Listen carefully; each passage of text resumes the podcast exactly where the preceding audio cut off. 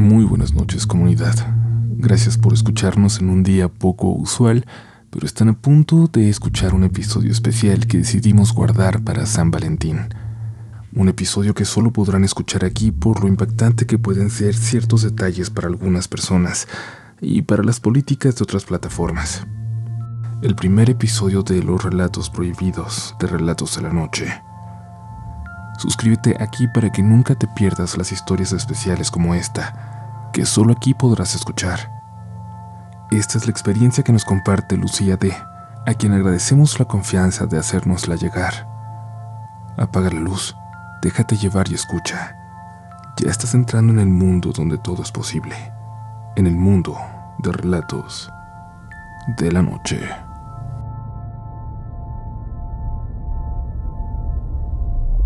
14 de febrero, día de San Valentín, que también resulta ser un miércoles de ceniza.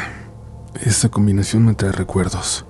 El recuerdo de un 14 de febrero de hace 5 años, de cuando estaba en tercero de secundaria.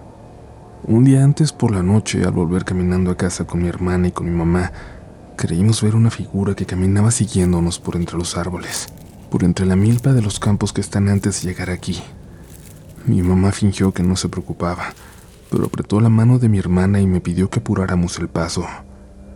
Tuvimos suerte de encontrarnos a un vecino cuando estábamos por pasar una parte muy oscura, muy solitaria de los sembradíos. Nos dieron aventón y al subirnos a su camioneta, creí ver algo entre las milpas. Una figura alta, sin cabello. Creí ver sus ojos brillar.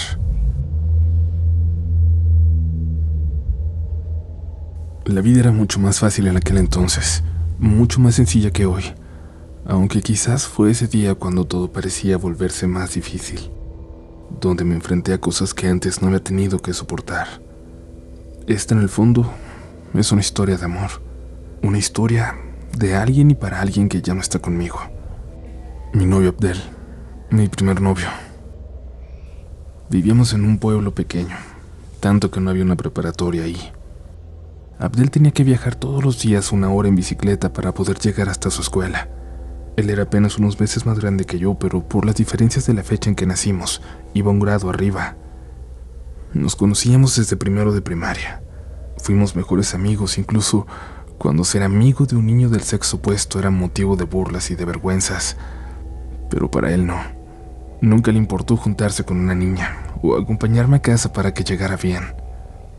Mi mamá se le pasaba trabajando, pero intentaba hacer un espacio para ir por mí a la escuela, hasta que Abdel le dijo que no se preocupara, que él siempre regresaría a casa conmigo, aunque él vivía mucho más cerca de la escuela que yo. Nuestra amistad fue creciendo hasta que a mis 15 años me di cuenta de que había algo más ahí. Casi sin darnos cuenta, entonces empezamos a ser novios. Yo me sentía segura, siempre protegida junto a él. Era un chico al que sus padres nunca le pusieron atención y aún así parecía ser mejor de lo que ellos se merecían que fuera. Por alguna razón incluso hasta era religioso. Aquel 14 de febrero se apareció en la salida de la secundaria para esperarme. Había salido temprano de la prepa y me quería sorprender. Me llevó un ramo de flores que había juntado en el camino del otro pueblo al nuestro. Flores silvestres que él sabía que me gustaban. Recuerdo bien la cruz enorme que traía pintada en la frente, con ceniza. Incluso había tenido tiempo de llegar a la iglesia que se la pusieran. Eso nunca podía faltar. Esa noche íbamos a ir junto a Enríquez y su novia a pasear por el centro del pueblo. Enríquez había sido su mejor amigo desde que tenía memoria. Ahora él estaba conmigo en la secundaria, en el mismo salón, así que solíamos hacer cosas juntos los tres todo el tiempo. Y como ahora Enríquez tenía novia, aprovechábamos para salir los cuatro. Recuerdo que aquel día hacía mucho frío que nos despedimos de Enríquez y su novia diciéndoles que nos veríamos en un rato, y luego nos fuimos caminando hacia mi casa. El frío. El frío de ese día calaba en los huesos. Faltaba poco para llegar. Íbamos por ese camino de tierra, muy largo, con dos campos de siembra a los lados. Ese camino donde un día antes había creído ver algo extraño.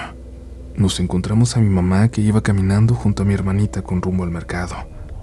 Me dijo que aprovechando que me veía, me fuera con ella para ayudarle. Le pregunté a Abdel si quería ir con nosotras, pero me dijo que no, que tenía que hacer algo. Creo que iba a buscar algo para mí, para darme esa noche de San Valentín. Y entonces él se fue con rumbo a su casa, pero en lugar de seguir por el camino, se bajó de la bicicleta para tomar un atajo, atravesando aquellos campos enormes. Tocó la cabeza de mi hermana como siempre hacía al despedirse, y luego se metió entre aquellas milpas altas. Solo se veía cómo se iban moviendo las ramas por donde pasaba. Regresé a casa. Esperé que dieran las seis y media para que pasara por mí. Sin embargo, dieron las siete. Las siete y media y las ocho. Y Abdel no llegó. Le pedí permiso a mi mamá para ir al pueblo a ver si Enrique sabía algo de él porque estaba preocupada. Y en el centro encontré a Enríquez con su novia. Seguían cerca del kiosco esperándonos. Él tampoco sabía nada de Abdel. Los tres fuimos a buscarlo a su casa, donde nos dijeron que no había llegado desde que salió hacia la prepa por la mañana. No esperábamos que ellos se preocuparan, mucho menos que nos ayudaran a buscarlo. Recorrimos el pueblo con la gente que frecuentaba, con los amigos que conocíamos, los lugares donde podría estar, pero no hubo señal alguna. Lo buscamos hasta las 11 de la noche, cuando mi mamá me fue a buscar, cuando me dijo que no podíamos seguir en la calle esas horas porque algo nos podría pasar. Yo no quería dejar de buscarlo, pero Enríquez me dijo que me fuera. Él iría a dejar a su novia en su casa y luego seguiría buscando.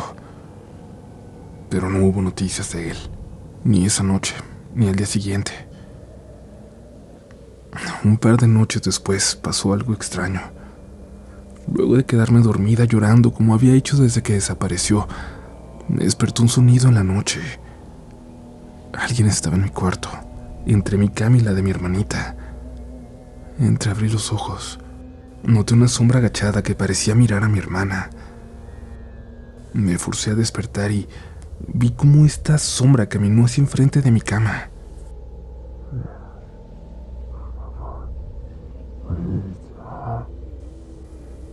Parecía decir algo. Creí reconocerlo. Estaba soñando porque esa silueta era la de Abdel, pero no se veía ninguna facción en él, y aún así podría reconocerlo.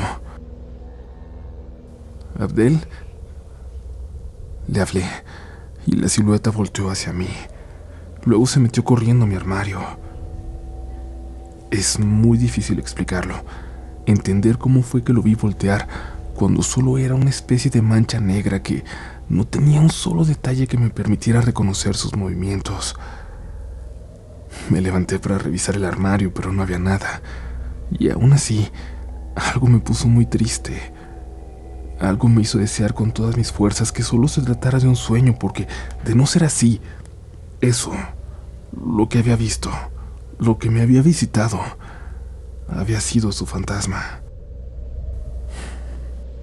Algo le habría pasado. Comencé a despertarme cada noche cuando lo sentía ahí, en el cuarto conmigo, aunque ya no lo podía ver. Una semana después, cuando apenas empezaba a oscurecer, Enríquez llegó en su camioneta a toda velocidad a mi casa. Me dijo que tenía que ir con él, que no me podía decir nada, pero que tenía que confiar. Le inventé algo a mi mamá para salir me fui junto a Enríquez por el camino que llevaba al pueblo, ese que está rodeado de sembradíos. Ese es donde había visto a Abdel por última vez. Creo que acabo de verlo, Lucy. Te lo juro que creo que acabo de verlo. Me dijo. ¿De qué estás hablando? No bromes con esto, por favor. Le respondí. Te lo juro. Te lo juro que creo que vi a Abdel. Hace ratito venía por aquí rumbo a mi casa. Me encontré al Nicolás. Me detuve y lo saludé con gusto porque hace años que no lo veía. Yo creía que ya nunca iba a volver al pueblo. Él estaba nervioso. Primero hasta había fingido que no me reconocía cuando le hablé. Igual me quedé con él un rato hasta que me dijo que se tenía que ir y se metió por los sembradíos. Cuando ya me estaba yendo lo volteé a ver. Lo vi ya alejándose. Iba lejos, pero... Pero creo que Abdel iba con él. Te lo juro que vi como si fuera caminando junto a él, muy, muy pegado, como si fueran dando un paso con el mismo pie. Yo no sé por qué andaría con él o si se está escondiendo, pero quiero que vayamos a la casa de Nicolás para preguntarle si sí lo ha visto. No quiero ir solo. No me atrevo. ¿Vas conmigo? Le pregunto a mi hermano si me acompaña. No parecía estar bromeando. Enrique se veía bastante afectado. Y definitivamente yo iría con él. Y definitivamente yo iría con él. Le dije que fuéramos, pero en el fondo algo me decía que se había equivocado. Que no era posible. Que Abdel ya no estaba vivo. En el camino me habló de Nicolás. Yo no lo conocía, pero había escuchado hablar de él, aunque nunca lo recordara. Sabía que se había ido junto a su familia del pueblo, cuando dijeron unas cosas de su papá, cuando algunos borrachos de la zona se habían reunido para lincharlo. Manejamos hasta donde cupo la camioneta de Enríquez. De ahí caminamos por un sendero que nos llevaba lejos de todo, que se metía entre los árboles y luego salía entre unos campos descuidados, unos campos donde hacía años que nadie sembraba nada. Al fondo del sendero había una casita, el amarillo de la luz que salía de la puerta abierta contrastaba con lo frío de la luz de la tarde a esa hora. Notamos que alguien se asomó y nos fue acercándonos. Se fue corriendo hacia atrás de la casa y luego regresó al frente. Nos esperaba. Era Nicolás. Le dijimos que estábamos buscando a Abdel, que si no lo había visto. Nicolás fingió por un momento que ni siquiera lo recordaba, y eso se nos hizo sospechoso. Habían ido en el mismo salón por un año en la primaria, cuando Nicolás llegó, en sexto. Luego había dejado de estudiar. Ah, sí, ya sé quién. Pero no, no lo he visto. Hace mucho que nadie viene por aquí. El viento soplaba fuerte por allá, ya pegado al monte. Enríquez le preguntó, algo molesto, por la persona que había visto caminar junto a él cuando se lo encontró en los sembradíos. La expresión de Nicolás cambió. No hay nadie en los sembradíos, nos dijo. Y casi como si fuera una señal, entre el viento, escuchamos que algo se movía a nuestras espaldas, en ese campo abandonado, lleno de hierbas que habían crecido tanto como para ocultar a un hombre de pie. Volteamos al mismo tiempo y los dos, aunque no lo dijimos, creímos ver algo, una figura desnuda, ocultándose en oscuridad. Nicolás se acercó a nosotros. Nos dijo que había una razón para que nadie fuera hasta allá. Una razón por la que él vivía en paz sin que nadie se hubiera enterado siquiera de que hacía mucho tiempo que estaba ahí de nuevo. A la gente le da miedo subir hasta acá. Estos campos. Váyanse. No regresen. Les juro que aquí no van a encontrar a su amigo. Algo grande se movió por entre las ramas. Alguien lo que vi me recordó a esa figura que había visto junto a mi mamá cerca del camino. Le pedí a Enríquez que nos fuéramos. Él le dijo a Nicolás que seguiríamos buscando a nuestro amigo y Nicolás encogió los hombros. Sin decir nada tomó un machete y caminó hasta nosotros. Creo que los dos temblamos por un momento, pero Nicolás nos pasó de largo y se dirigió hacia el sembradío. Váyanse una vez, mientras puedan. Enríquez y yo empezamos a caminar, intentando parecer tranquilos por el sendero, pero apuramos el paso en cuanto escuchamos que algo parecía caminar al parejo de nosotros entre las ramas. Cuando lo escuchamos acercarse más, corrimos. Corrimos tan rápido como pudimos hasta llegar a donde habíamos dejado su camioneta. Alguien nos estaba esperando ahí. Mi mamá. Ahí estaba mi mamá, con mi hermana de la mano mientras hablaba con alguien. Llegué a abrazarla, pero ella me dio a mi hermana y me dijo que subiéramos rápido a la camioneta. Estaba hablando con alguien que no alcanzábamos a ver, alguien que parecía estar entre los árboles. Sí la pudimos escuchar. Allá seguimos, pero ustedes ya se tienen que ir. No se olviden que allá seguimos. En el camino hacia la casa mi mamá nos dijo que se había preocupado por nosotros que poquito después de que nos fuimos se escuchó como si alguien anduviera en mi cuarto. Fue a ver. Mi hermana estaba con ella y no había nadie más en la casa, pero claramente había escuchado que alguien estaba ahí. No vio nada. Nadie le dijo nada, pero algo en ella le hizo sentir que yo estaba en peligro, salir a buscarme. Preguntando por el camino, alguien le dijo que nos había visto meternos por aquellos rumbos, y con mi hermana a su lado caminó hasta allá. Cuando llegó por fin a la camioneta de Enríquez, la revisó intentando encontrar huellas de violencia o algún indicio de que estábamos bien. Pero luego le llamó la atención el sonido de pasos entre las ramas, no de una, sino de varias personas que parecía que iban caminando en fila. Dijo que el que iba hasta el frente, que el que iba hasta el frente se parecía a Abdel, que se quiso acercar, hablarle, pero no le hizo caso. Todos siguieron caminando en la oscuridad. Solo la señora que iba hasta atrás de la fila se detuvo. Llevaba un rebozo y no se le podía ver la cara. La voz se le hizo conocida, aunque no sabía de dónde. Mi mamá le preguntó por mí. La señora le dijo que se fuera cuanto antes, que ellos no se podían regresar todavía, pero que ella se fuera de ahí. En eso estaba cuando nos escuchó que veníamos corriendo del sendero. Enríquez y yo llevamos a mi mamá con el doctor. Queríamos que le diera una revisada porque la pobrecita de pronto tenía mucha fiebre y no dejaba de repetir que había visto a Abdel. El doctor nos dijo que no tomáramos en serio lo que acababa de decir, que seguramente era la misma fiebre la que la había hecho salir de la casa a buscarme, que estaba tan débil que las alucinaciones no eran raras. Nos recetó algunas medicinas y nos fuimos para la casa. Le pedí a Enríquez que no volviera a buscar a Nicolás, que me lo prometiera, y me dijo que no lo haría, pero no lo prometió. Yo me concentré en ayudar a mi mamá a mejorar en los siguientes días, tanto que ya no me despertaba en las madrugadas. Ya no sentía de él. Quise olvidarme de todo hasta que una noche, cuando estaba en el centro con una amiga, escuchamos una conmoción que venía desde la comandancia de la policía. Nos acercamos a ver. Todas las patrullas del pueblo llegaron a toda velocidad, como si hubieran detenido a alguien muy peligroso. Era Nicolás. Junto a los demás curiosos empezamos a preguntar qué pasaba, y conforme pasaron las horas, más cosas del caso se fueron dando a conocer, en chismes, como teléfono descompuesto. Y es que todos teníamos algún amigo en la policía que nos daba verdades a medias que después nos tocaba juntar. Alguien les había dado un pitazo.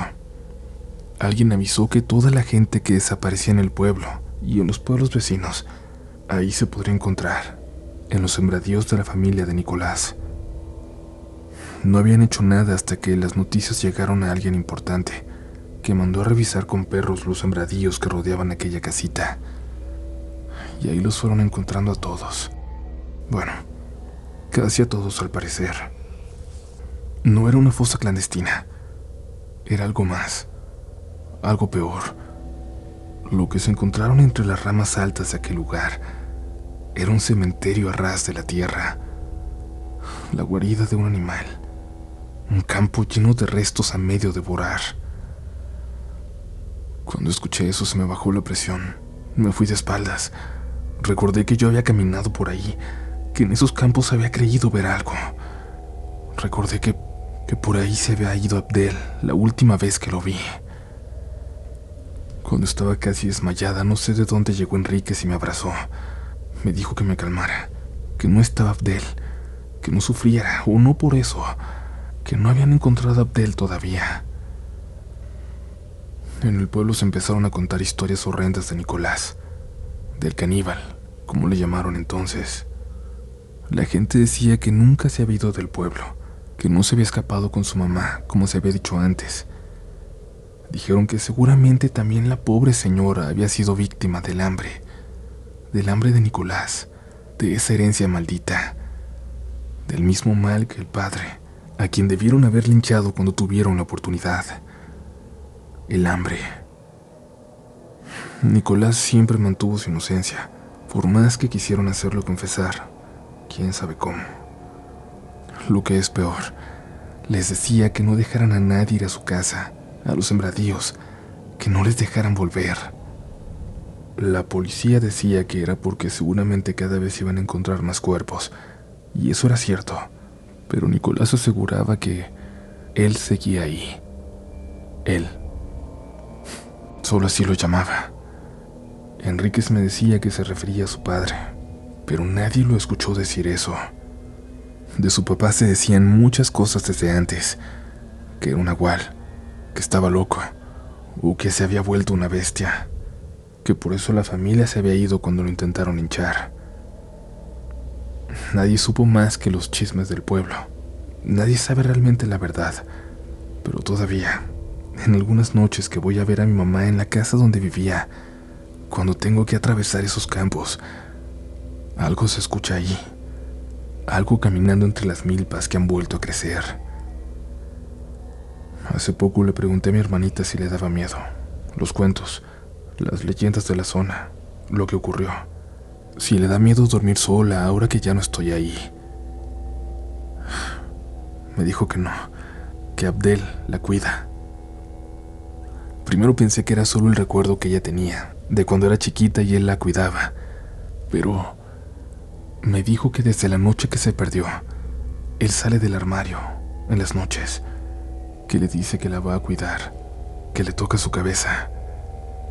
La cuestión es que mi hermana ya tiene nueve años ya no debería tener esas fantasías en su imaginación, pero todo lo dice muy segura. Cuando me dijo eso me vio triste y me dijo que Abdel no se había ido conmigo porque no podía irse lejos de ahí, que les decía que le daba miedo el lugar donde está, que solo podía llegar hasta ahí, a nuestra casa, que es el único lugar donde alguna vez se sintió como parte de una familia, que está esperando su turno para descansar. Yo no sé si mi hermana tenga una imaginación muy grande como la mía a esa edad, como la que dicen que tenía mi mamá, que como nosotras veía fantasmas donde no lo sabía. Pero lo que dice, las palabras que usa, son las que usaría Abdel. A veces cuando le escucho hablar, lo escucho hablar a él, con las mismas palabras, las mismas expresiones, y hasta reírse como se reía él. De verdad, como si sí hablaran todas las noches. Esa risa, esa que extraño tanto. Por si se lo preguntan, el caso se quedó en noticias locales porque el gobernador es dueño de muchos terrenos cerca de la zona y en los que ahora está pensando en construir hoteles, esperando que esto se convierta finalmente en un pueblo turístico, donde la gente deje de sembrar y se dedique a atender a los viajeros y nadie se acercaría si supiera estas historias. Historias de bestias, de caníbales, leyendas de que algo sigue suelto por aquí, entre las sombras. Y a mí ya solo me queda luchar todos los días por poder irme de este pueblo, llevarme a mi hermana y a mi madre conmigo. Ya solo me queda, todas las noches, rezar porque Abdel también un día lo encuentren y pueda descansar.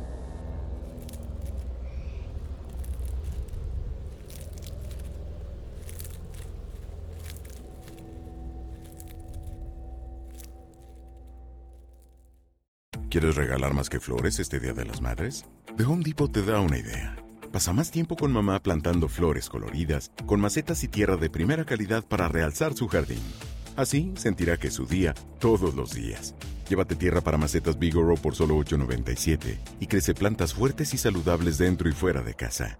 Recoge en tienda y sigue cultivando más momentos con mamá en The Home Depot. Haces más, logras más. Más detalles en homedepot.com diagonal delivery.